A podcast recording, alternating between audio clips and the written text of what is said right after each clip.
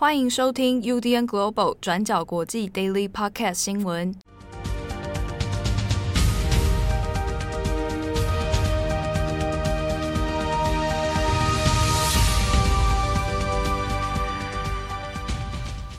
Hello，大家好，欢迎收听 UDN Global 转角国际 Daily Podcast 新闻。我是编辑七号，我是编辑会议。今天是二零二二年三月十五日，星期二。好，那我们在昨天星期一。十四号的时候，嗯，有讲到所谓的白色情人节，嗯啊，那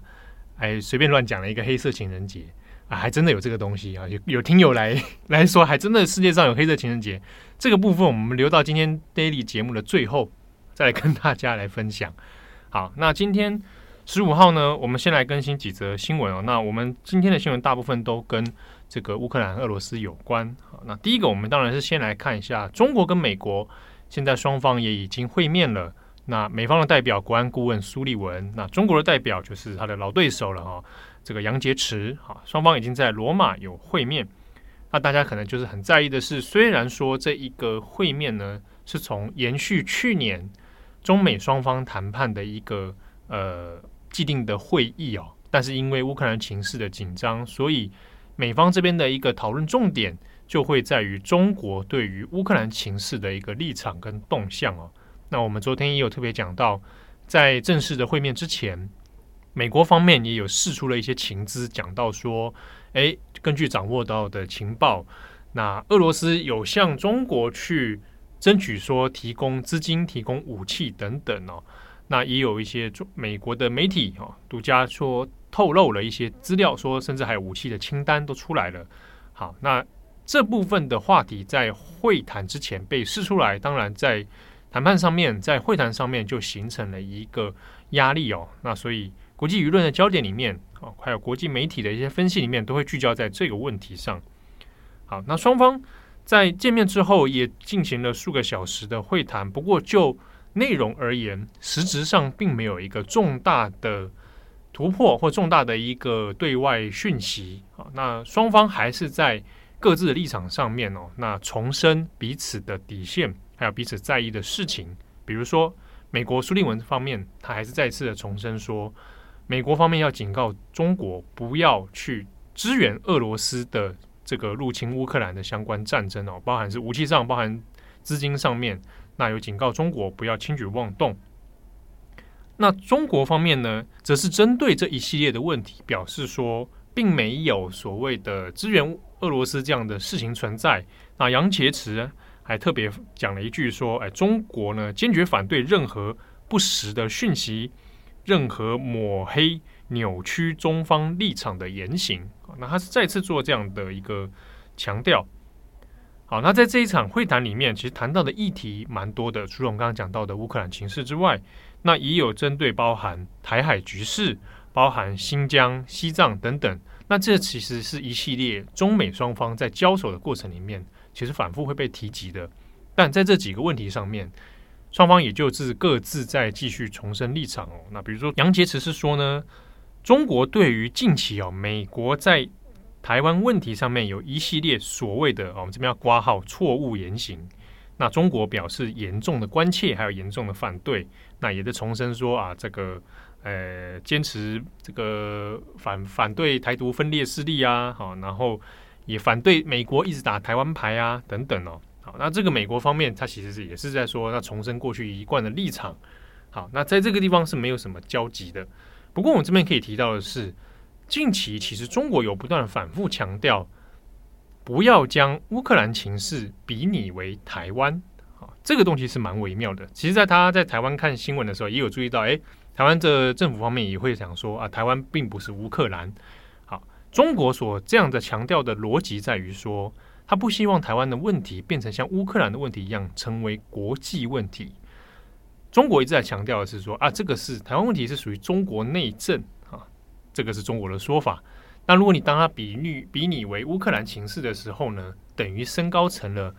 国际问题啊，那这个就是在中国立场上面他自己站不住脚。会显得尴尬的一个状况啊，所以他才会反复的强调说，不要把乌克兰情势比拟为台湾。但是呢，在欧美的媒体上面，其实多半都已经做这样的政治外交上的联想所以我们可以看到，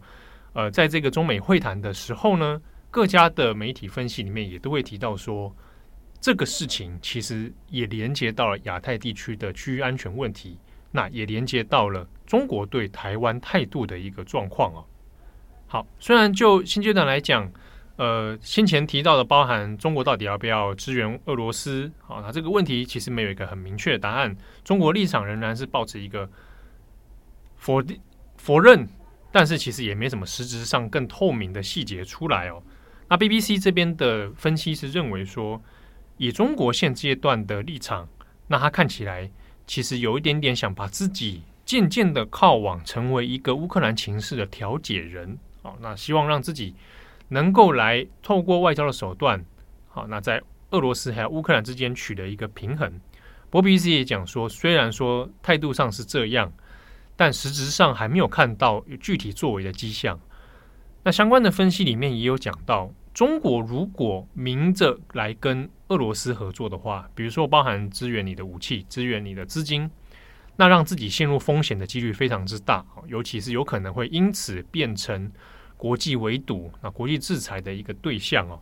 所以就现阶段的立场而言，中国可能没办法贸然的采取行动。那比较微妙的是。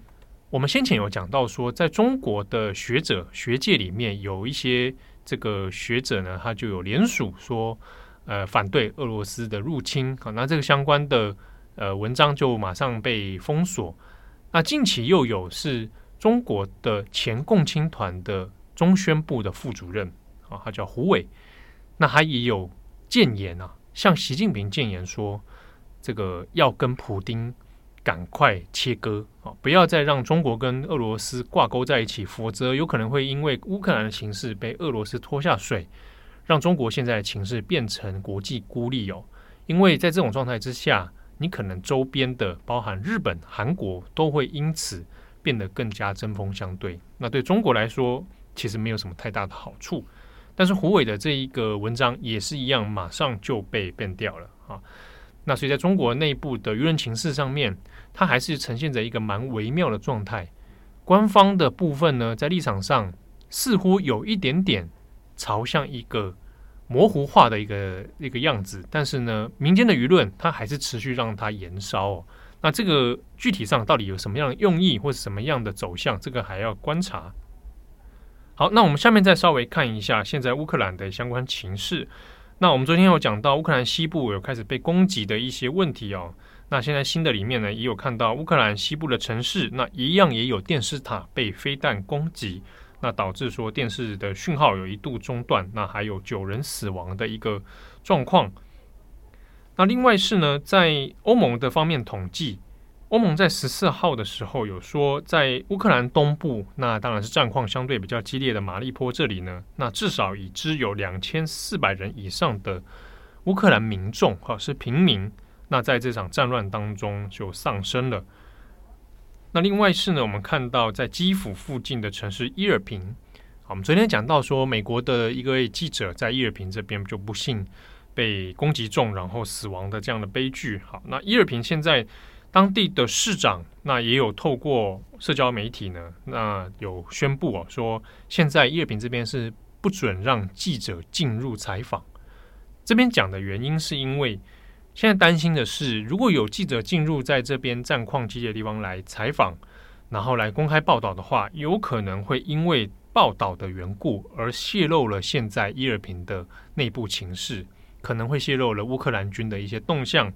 好，那这一部分有可能就会变成俄罗斯的一个情报来源哦，所以伊尔平这边现在是禁止让记者进入采访的。那这当中其实还牵扯到了一些目前战地记者的问题哦。那包含比如说有许多外媒有空降的战地记者，那可能及时的来到现地，但是呢，因为战争混乱的缘故啊，那现在第一时间可能也无法去做很准确或者很细致的专题报道。那另外要考虑的是说啊，如果我做的一些报道或照片流出的话，会不会变成敌军的一个战略情资哦？好，那下面一则新闻我们来看一下，在乌克兰以外，我们看到俄罗斯啊，虽然说呃，俄罗斯官方不断的强调这是一场特殊军事行动，但是其实俄罗斯内部的社会对这场战争所造成的各种影响，那内部社会其实已经有出现很多动荡的状况哦。那电视台这边倒是蛮让大家震惊的是，出现了一个反战示威的一个事情。对，大家可能在今天早上也有看到这一张照片哦，就是一位俄罗斯的那个新闻编辑高举反战的标语，然后突然出现在俄罗斯的新闻直播画面里面。那我们来讲一下这整个事情的经过。那是在三月十四号星期一晚上，大概九点半的时候，俄罗斯最大然后收视最广的官媒电视台第一频道，那就正在播出他们的王牌新闻节目。那当时候呢，播出的这个新闻内容是关于说俄罗斯如何反制，还有报复西方的经济制裁。那结果突然呢，就有一位身穿黑衣的女性，那走到新闻主播的后面，那他在调整了一下自己的位置之后，突然亮出了自己的抗议海报。那这个海报上面就写着“停止这一场战争”，那不要相信新闻宣传，俄罗斯的官媒正在对你们说谎。那这个事发当下呢，整个摄影棚还有全国的转播气氛其实是瞬间冻结的。那当时候在画面里面的王牌主播，他就有点像是故作镇定，并没有给出任何的反应。那接着呢，导播就马上把画面切到新闻的影片，可能也是趁着这个摄影棚内没有画面的空档，那这名闯入直播现场抗议的黑衣女性，到最后就被抓走了。那其实呢，这整个过程只有短短的五秒钟，但是也因为这五秒钟的画面，已经让俄罗斯的舆论相当震惊。因为呢，这一名被抓走的黑衣女性，其实也是这个官媒第一频道的新闻编辑，她的名字叫做玛丽娜·欧维斯扬尼克娃。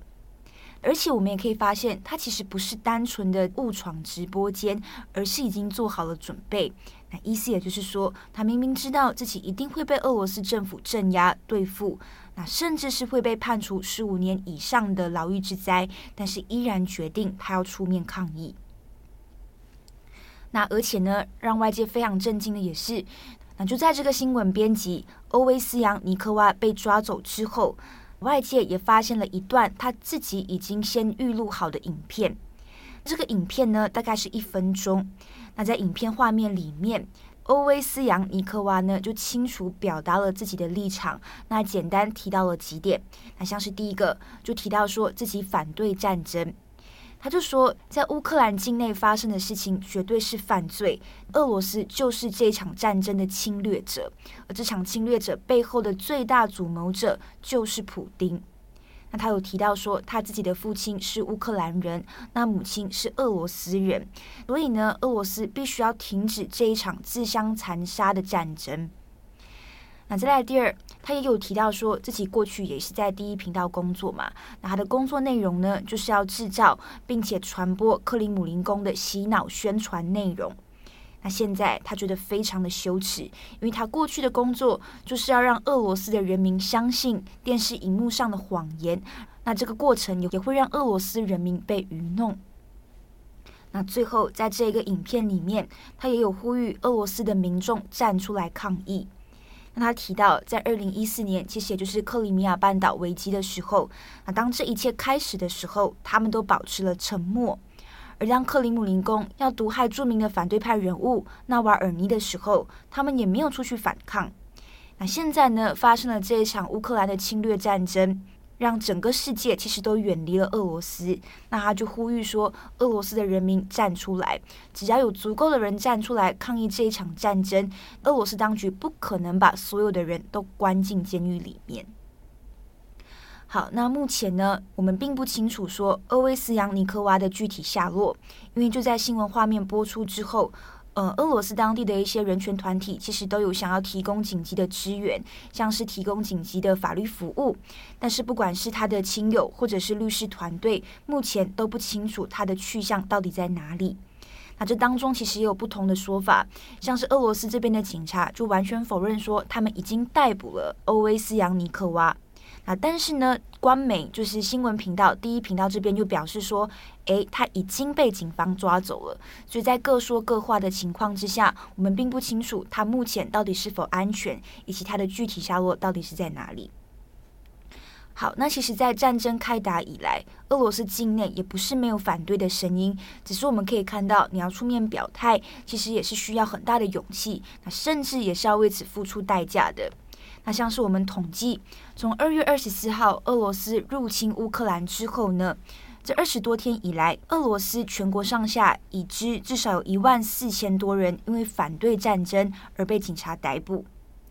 那另外呢，普丁这边其实在三月初的时候，也有紧急发布一个全新的刑法，那就宣布说，所有的俄罗斯人，只要呢你发布跟俄罗斯国防部不一致的资讯，那都有可能被判处最高十五年的有期徒刑。那另外，如果你是公开表态，或者是教唆群众反对俄罗斯的军事行动。那你也被视为等同于是侮辱俄罗斯军队，那你有可能也会被判处最高五年的有期徒刑。好的，那相关的文字报道欢迎参考今天的转角国际我们的网站哦。那我们都有更细节的文章讨论，大家可以来参考。那我们回到开头我们讲到的。啊，所谓的黑色情人节，我其实不知道有真的有这个东西。我其实也不知道，是听友告诉我们说，这其实是南韩在四月十四号要庆祝的一个节日，就是黑色情人节。嗯、那好像就是给单身者过的。这样子，给单身者过，还庆祝自己单身吗？对，据说那一天从资料上面来看，据说那一天就是你在南韩，如果你是单身人士，好像那一天都会点那个韩式炸酱面来吃。啊，炸酱面。对，啊、这炸酱面啊。拿来庆祝单身，还是说来可怜自己单身？我觉得你可以用庆祝。哦，那我觉得他应该要叫彩色情人节，Colorful Valentine Valentine。那我这边也跟你分享一个，你不要自己讲自己想。那我另外要跟你分享一个，你可能会觉得很爽的一件事情，就是我的朋友昨天在听了你说的那个黑色情人节后面说的那个 So Dark，他觉得说七号真是一个幽默的人呐、啊，So humor。对，真喜欢你的幽默的笑话。你不要以为在节目上这样捧我，我就会高兴。我看你是笑得很高兴。好，那你知道今天三月十五号什么日子吗？今天是凯撒大帝逝世纪念日。谢谢分享。